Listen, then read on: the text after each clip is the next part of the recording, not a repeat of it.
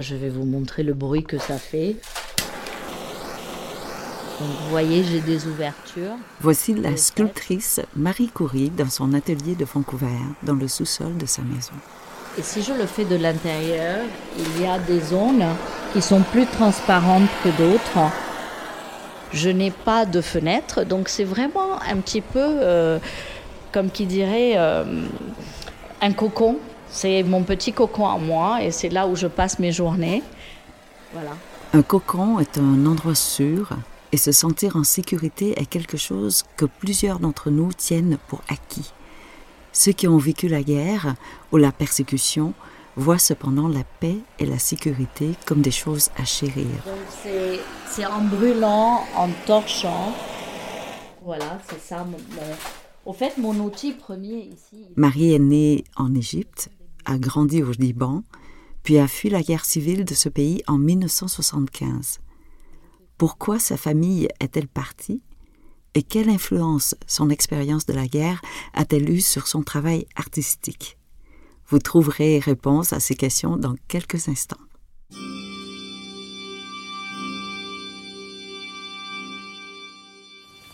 Les premiers jours que j'ai vu euh, la neige, c'était vraiment beau.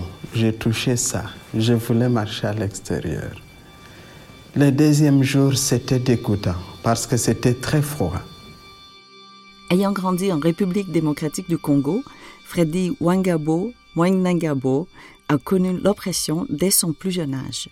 À l'âge adulte, Freddy s'est porté à la défense des droits de la personne, ce qui a fait de lui une cible et l'a forcé à quitter son pays. Je suis né euh, d'un parent, euh, d'un papa du peuple indigène peuple pygmée et je suis né d'une mère euh, de la tribu de Bachi. Et mon père avait des problèmes parce que ma mère était d'une autre tribu. Chaque personne qui est venue au Canada a tracé sa propre route. Certains sont arrivés alors qu'ils n'étaient encore que des enfants. D'autres ont déraciné leur carrière pour poursuivre une nouvelle vie au Canada. Les histoires des immigrants sont les histoires du Canada. D'innombrables voyages vous présentent ces histoires.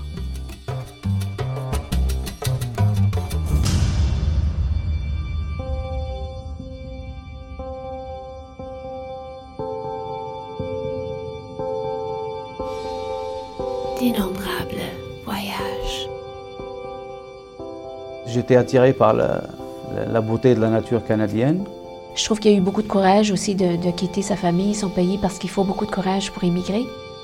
Je l'admire pour qu'est-ce qu'il a fait. I felt like it was home. Quand je suis arrivé, tout le monde était là pour m'accueillir. C'était spécial. C'était vraiment spécial. Everywhere I travel now, there's no place like coming home to Canada. Ce pays, le Canada, qui m'a donné tout, il faut que je donne à ce pays aussi j'ai vraiment réalisé la force de ce pays, la générosité de ce pays, l'ouverture qu'a ce pays et surtout cette sensation de paix et de calme.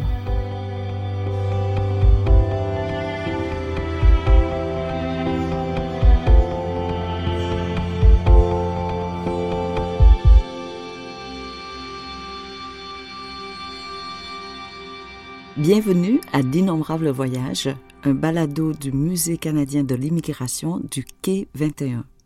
Un balado qui lie les Canadiens à des histoires d'immigration d'hier à aujourd'hui et d'un océan à l'autre. Je m'appelle Kim Tui et pour m'aider avec cette présentation, Philippe Moscovitch, le producteur d'Innombrables voyages, me rejoint à Halifax. Bonjour Philippe. Salut Kim.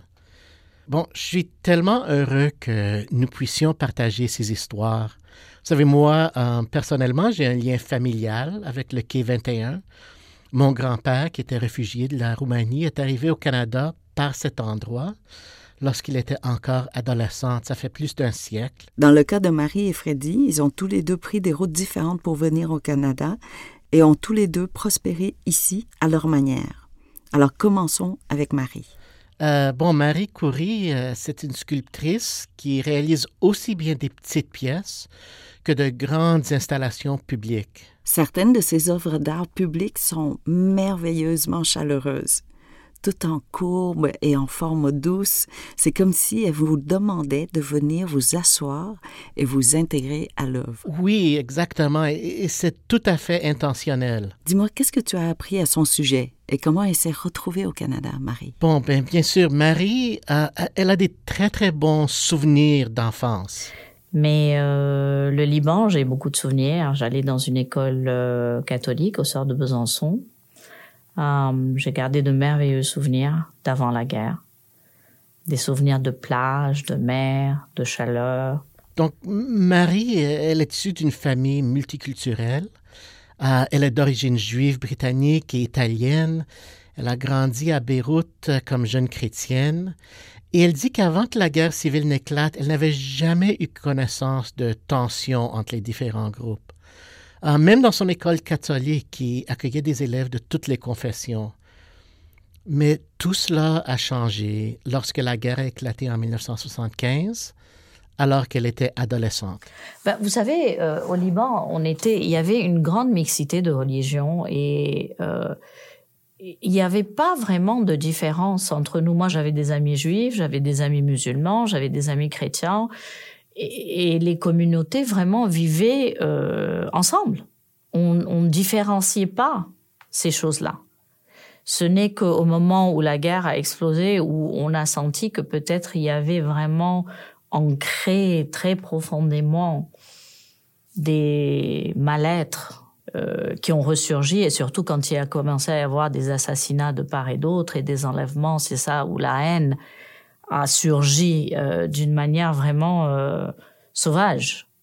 Parce que il ne suffisait plus de tuer, il fallait faire souffrir les personnes.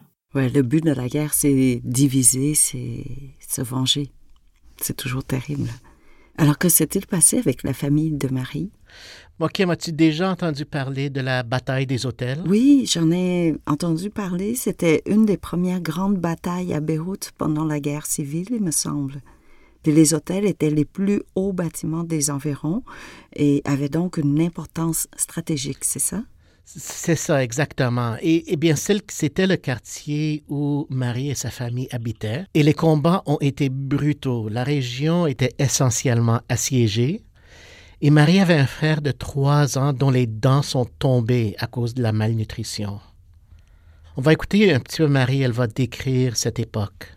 Donc, euh, et c'était une vraie guerre de rue. C'est-à-dire que vous imaginez euh, habiter à côté d'un voisin qui était deux rues plus loin, et tout d'un coup la frontière est entre vous deux. Je veux dire, c'est pas deux nations qui s'affrontent, c'est vraiment euh, les gens entre eux dans un même quartier. C'est là où euh, la sauvagerie vraiment euh, est à son comble, je trouve. Finalement, la, la famille de Marie, elle a réussi à s'en sortir. Ils ont été évacués dans des tanks et conduits à l'aéroport où la plupart des membres de la famille ont pris l'avion pour se rendre en Espagne. Oh, la plupart ont réussi?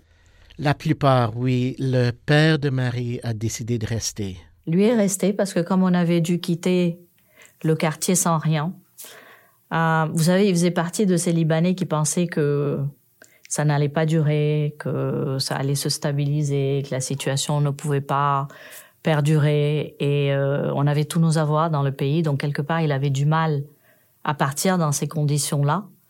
Et puis au fait, il a été enlevé 48 heures après notre départ et il a été assassiné. Quelle tristesse. C'est difficile euh, à imaginer, mais il a fallu que la, famille continue. Donc, Marie et sa famille se sont retrouvés à Vancouver. On leur accorde l'asile assez vite. Marie est adolescente et elle est malheureuse. Arriver au Canada a été un petit peu... Moi, ayant, ayant 15 ans, à cette époque-là, je, n'avais qu'un désir, c'était de repartir au Liban et faire la guerre. Parce qu'en tant qu'enfant, quand son père a été assassiné et qu'on a quitté, qu'on est resté un petit peu... Euh, où tout nous avait été enlevé, toutes mes racines, mon pays, mes amis, euh, ma famille, ma maison. J'avais plus de repères. Donc en arrivant, j'étais un petit peu difficile vis-à-vis de ma mère parce que je ne voulais pas du tout venir. Je pense que beaucoup de Canadiens s'attendent à ce que les nouveaux arrivants, tout particulièrement ceux qui arrivent comme réfugiés, qu'ils soient reconnaissants. Pensez à tous les articles que vous avez vus mentionnant à quel point les nouveaux arrivants étaient reconnaissants d'avoir eu la chance de venir au Canada. Oui, beaucoup. Oui, c'est quelque chose de, de, très commun, puis la réalité est vraiment beaucoup plus complexe. Oui, il faut du temps, en fait. Est-ce que Marie a fini par euh, faire la paix avec son départ et a aimé et finalement de, euh, de bien vivre au Canada? Oui, mais cela a pris un, certain temps, un, bon bout de temps, euh, près de trois décennies en fait. Trois décennies? C'est 30 ans? oui, presque 30 ans. elle a quitté Vancouver dans les années 80 pour aller continuer ses études universitaires en France à la Sorbonne et elle est restée en France euh, pendant presque 30 ans. Elle s'est mariée, elle a eu trois enfants, travaillé dans une boîte de services financiers euh, dont elle et son mari Robert étaient propriétaires. Oh, elle était donc dans un domaine complètement différent. Complètement. Elle était, euh, elle est interprète de formation. Elle parle cinq langues. Ah, une polyglotte. En effet, mais attendez, bientôt on va voir combien que Freddie en parle. Mais Marie m'a dit qu'elle a suivi quelques cours de dessin au Louvre. Elle a commencé à étudier la sculpture et Marie et Robert ont vendu leur boîte. La famille a décidé de déménager en Vancouver où la mère de Marie habitait encore. Et c'était en 2008 euh, qu'elle est revenue au Canada de façon permanente. 30 ans, c'est beaucoup. Vancouver a tellement changé pendant cette période. Euh, c'est-à-dire, je crois que Vancouver a vraiment atteint sa maturité en tant que ville, non? Absolument, ça aurait été très différent. Mais pour Marie, lorsqu'elle est venue ici pour la deuxième fois avec ses enfants, la grande différence, n'était pas euh, la ville même, c'était ce qu'elle ressentait pour cette ville et pour le Canada pour ma famille en quelque sorte. On ne venait pas d'une guerre, on venait d'un pays que nous avons choisi de quitter pour venir nous installer à Vancouver. Et leur donner une opportunité d'être exposé à une autre langue, d'être exposé à un autre pays. Et, euh, et c'est, je pense, surtout dans ce, cette deuxième arrivée que j'ai vraiment réalisé la force de ce pays, la générosité de ce pays, l'ouverture qu'a ce pays et surtout euh, cette sensation de paix et de calme. La paix est réellement notre plus grande richesse. Et là, dès cette deuxième arrivée, c'est là que la sculpture a vraiment commencé à s'épanouir pour elle. Marie travaille sur des différents supports. Elle travaille le bronze, les polyurés, le béton, le bois. Certaines de ses œuvres sont publiques. Lorsque nous sommes parlés, elle travaillait sur une pièce évoquant des arbres. Elle a aussi réalisé des installations massives ainsi que des pièces plus petites, s'inspirant davantage des formes organiques. J'ai vu des photos de l'une de ses œuvres intitulée Let's Sit and Talk.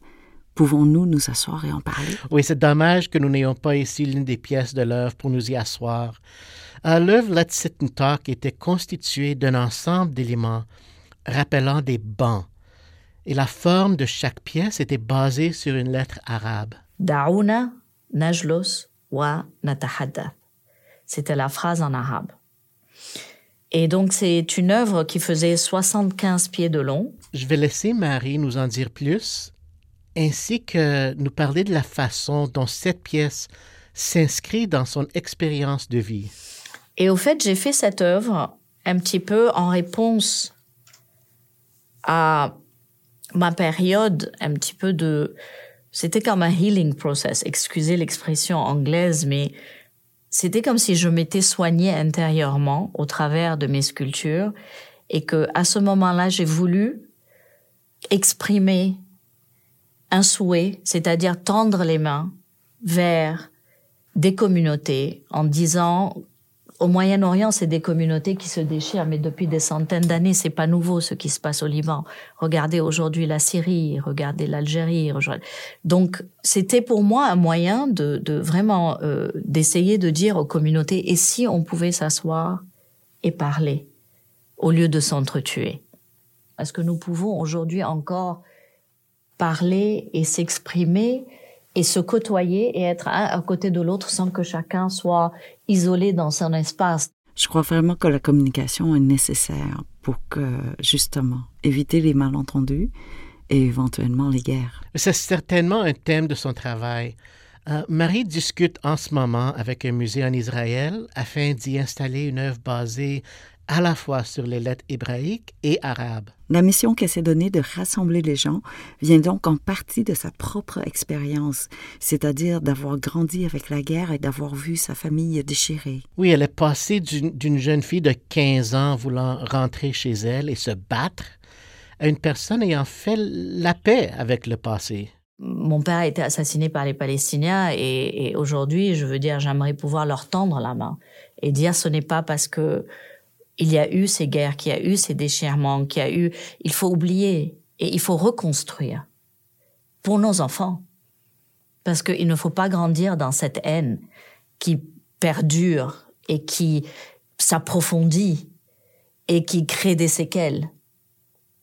Et, et, au fait, j'ai eu beaucoup de chance parce que moi, je suis sortie de là et j'ai pu vivre autre chose et connaître autre chose et me construire. C'est un message inspirant, n'est-ce pas? Mettre fin à une guerre est un effort conscient et réel, et on doit le faire pour ne pas recommencer en fait.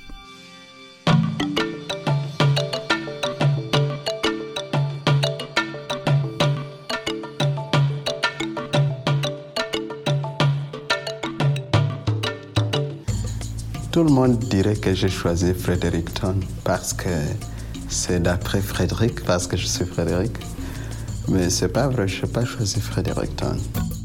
Mais ça aurait été une belle coïncidence. Mais là, il, il s'agit de, de Freddy Wangabo Mwenengabo. Euh, et quand je lui ai parlé au téléphone, c'est ce qu'il m'a dit. Je suis Frédéric de Fredericton.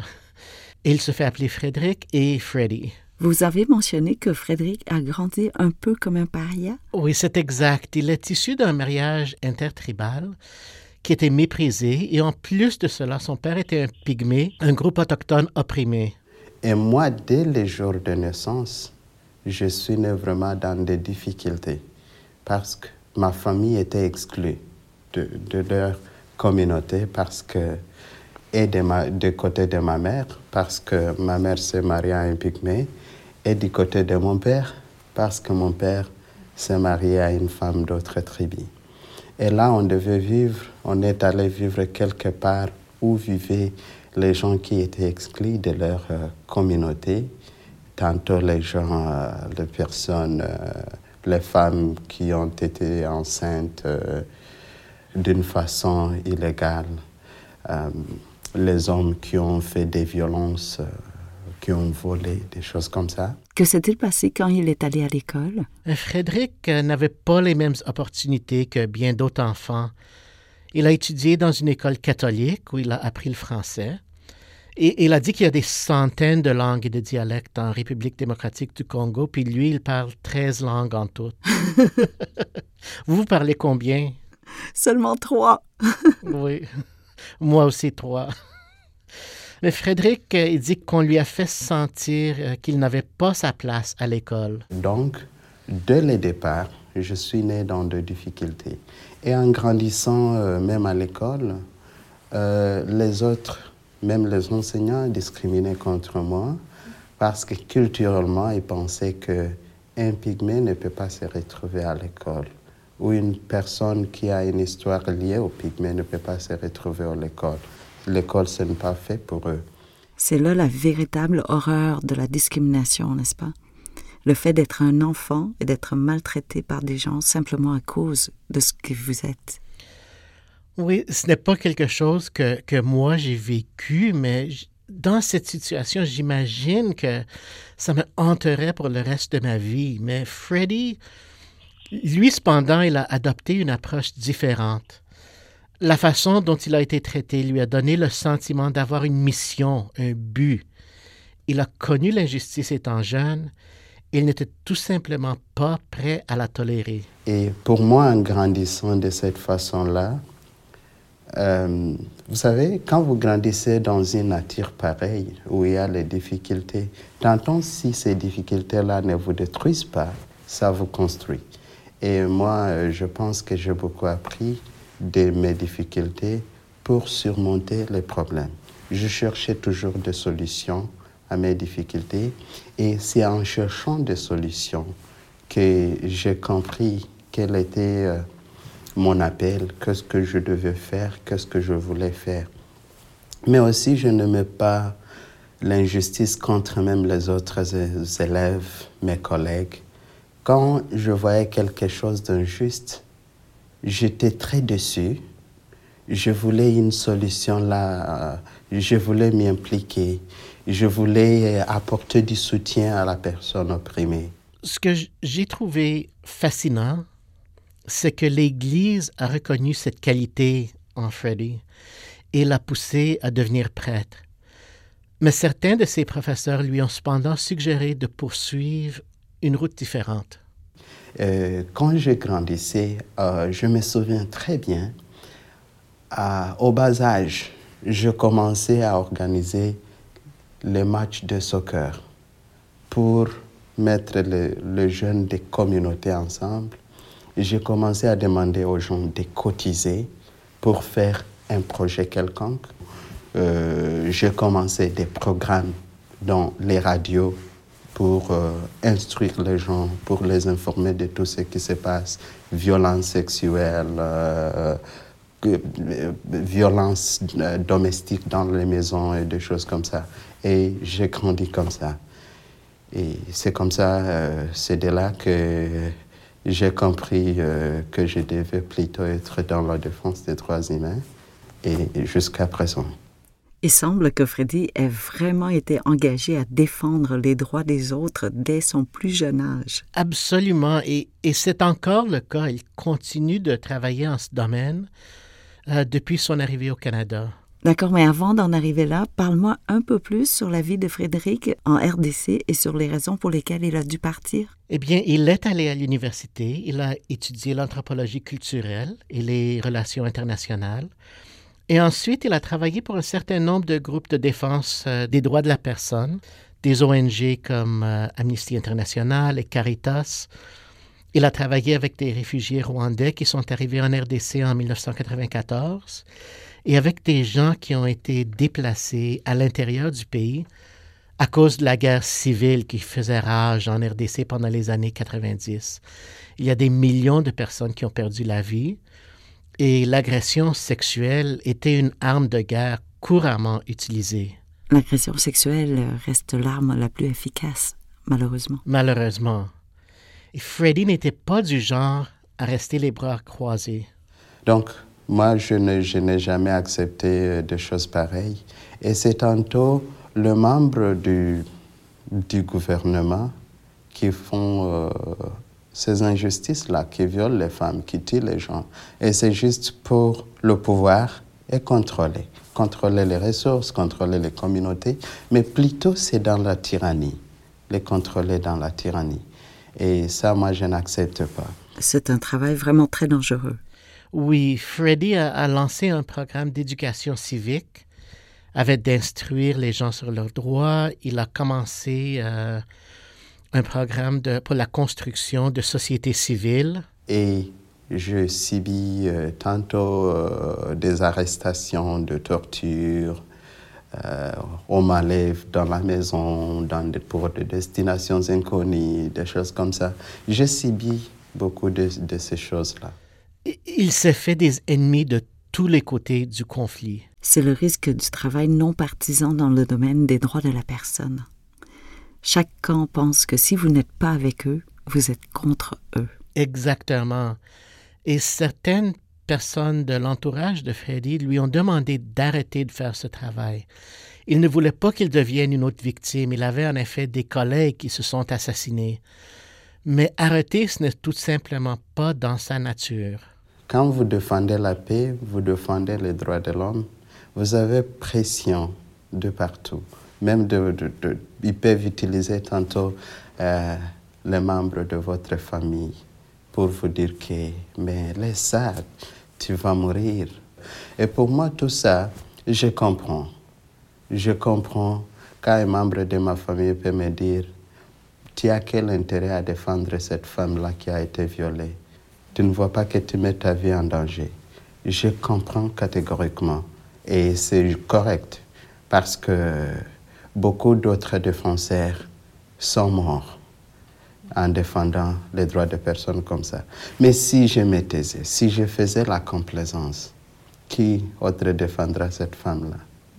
Et elle se trouve seule, elle est désespérée, elle est la victime, elle n'a rien, ni argent, ni écrire, ne peut pas savoir écrire, ni se défendre, ne peut pas se défendre. Et alors, si on laisse une personne comme ça, que sera la communauté? Il s'agirait d'un dilemme pour bien des gens. Est-ce que je continue de faire le travail de défense des droits de la personne, même s'il met ma vie en danger? Mais dans le cas de Freddy, je crois qu'il a toujours été clair sur le fait qu'il n'allait pas arrêter. Oui, moi, ce que j'ai trouvé intéressant, c'est qu'il n'ait pas non plus mis ses préoccupations de côté. Donc, il se rend compte qu'elles sont réelles, que sa vie pourrait être en danger, mais il a persévéré. Que s'est-il passé ensuite? Est-ce que les menaces sont-elles euh, dissipées? Ah, malheureusement, non, elles ne sont pas dissipées. En effet, c'est une des raisons qu'il se retrouve au Canada maintenant. Les choses ont empiré. Euh, Freddie était prêt à supporter les menaces qui pesaient sur lui, mais ses parents et d'autres membres de sa famille ont été menacés et attaqués aussi. Euh, il dit qu'il est un homme spirituel. Il considère qu'il utilise les dons que Dieu lui a donnés pour poursuivre son combat pour la justice. Et en 2005, il a été arrêté pour des accusations très, très graves, notamment pour trahison. Et à ce temps-là, on lui a enlevé son passeport, puis il a été déchiré. Et voilà, après, euh, quand on m'a laissé, c'est le moment, euh, l'Église catholique, l'archevêque de Bukavu, ils m'ont aidé pour aller en Ouganda. Je suis allé en Ouganda. Quand je suis arrivé en Ouganda, le bureau d'Amnesty International, le bureau pour Afrique, euh, m'ont fait un bureau où je continuais toujours euh, mon travail pour euh, la défense des personnes encore au Congo. Où était-il exactement en Ouganda? Ah, il était à Kampala, la, la capitale. Est-ce qu'il était en sécurité? Ah oui, pendant un certain temps, mais Ensuite, des gens de la RDC sont venus chez lui. Ils l'ont enlevé, ils l'ont torturé. On l'a ensuite euh, attaqué dans la rue. Ah, ça n'arrête pas. Hein. Oui, ça, ça, n'arrêtait pas vraiment. Puis à ce temps-là, Freddy avait lancé une campagne de recherche euh, sur l'oppression du peuple pygmée. Et selon lui, ce projet-là a contrarié les autorités ougandaises. Et finalement, Amnesty International lui a conseillé de partir et un groupe appelé HIAS l'a aidé à trouver refuge au Canada. Euh, le premier papier que j'ai eu venir ici, ça disait Nouveau-Brunswick. Et je me disais, Nouveau-Brunswick, c'est quelle ville? J'ai fait rapidement les Google Search. Alors, au, au, mois de juillet 2009, il a pris un avion pour se rendre jusqu'à Toronto il a passé une nuit à Toronto, puis de là, il a continué sa route jusqu'à Fredericton. Et voici la première impression que Frederick a eue de Fredericton après qu'un homme nommé Gérard, qui travaillait pour une euh, association multiculturelle de la ville, euh, soit venu le chercher à l'aéroport. Et quand on a dépassé la ville, moi je pensais qu'on n'est pas encore arrivé en ville. Et j'ai dit, mais dis-moi lorsque nous allons arriver en ville. Puis Gérard a souri il m'a dit, hmm, nous, venons de dépasser la ville. J'ai dit, quoi? Il a dit, nous venons de dépasser la ville. Je me suis dit, OK, pourquoi, pourquoi c'est déserté? Pourquoi la ville est désertée?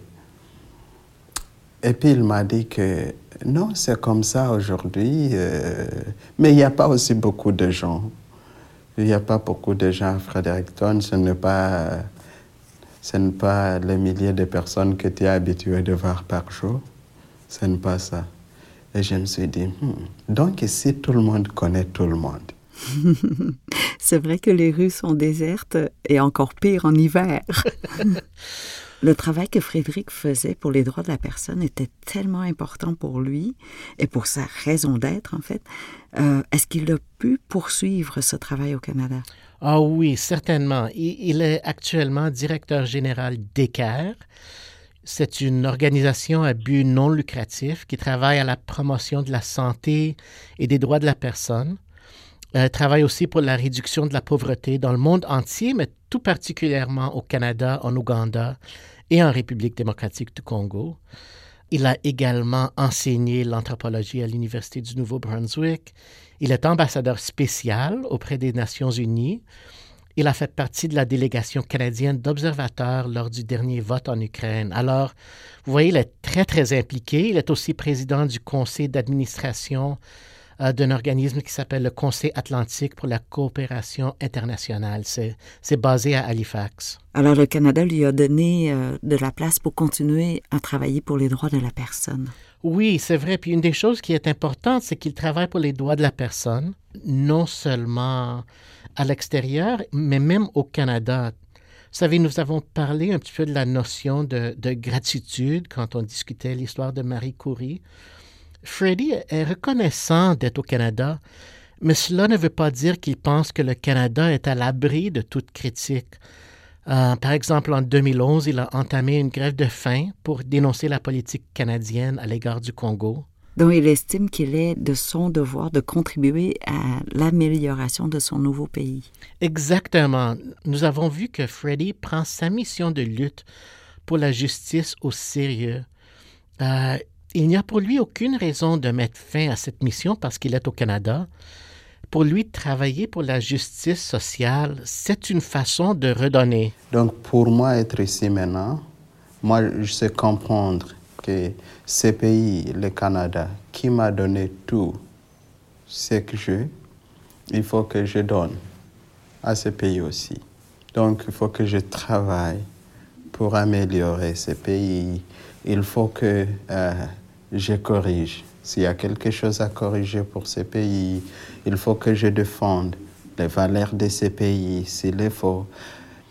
Je pense que le Canada est un pays euh, qui a mes valeurs. J'aime beaucoup la paix. J'aime beaucoup la démocratie. Mais aussi, plus que ça, j'aime les valeurs culturelles. J'aime les traditions qui respectent tout le monde. Là où tout le monde peut contribuer. Là où tout le monde est utile, important. Et c'est ça les valeurs que je trouve au Canada. Chaque citoyen, hein, euh, on contribue tous à notre façon à construire notre pays. Marie à travers son art, Freddy par sa mobilisation. Il y a tant de voyages. En tout cas, Philippe, Merci. C'est un plaisir de parler avec toi, Kim, et de partager ces histoires.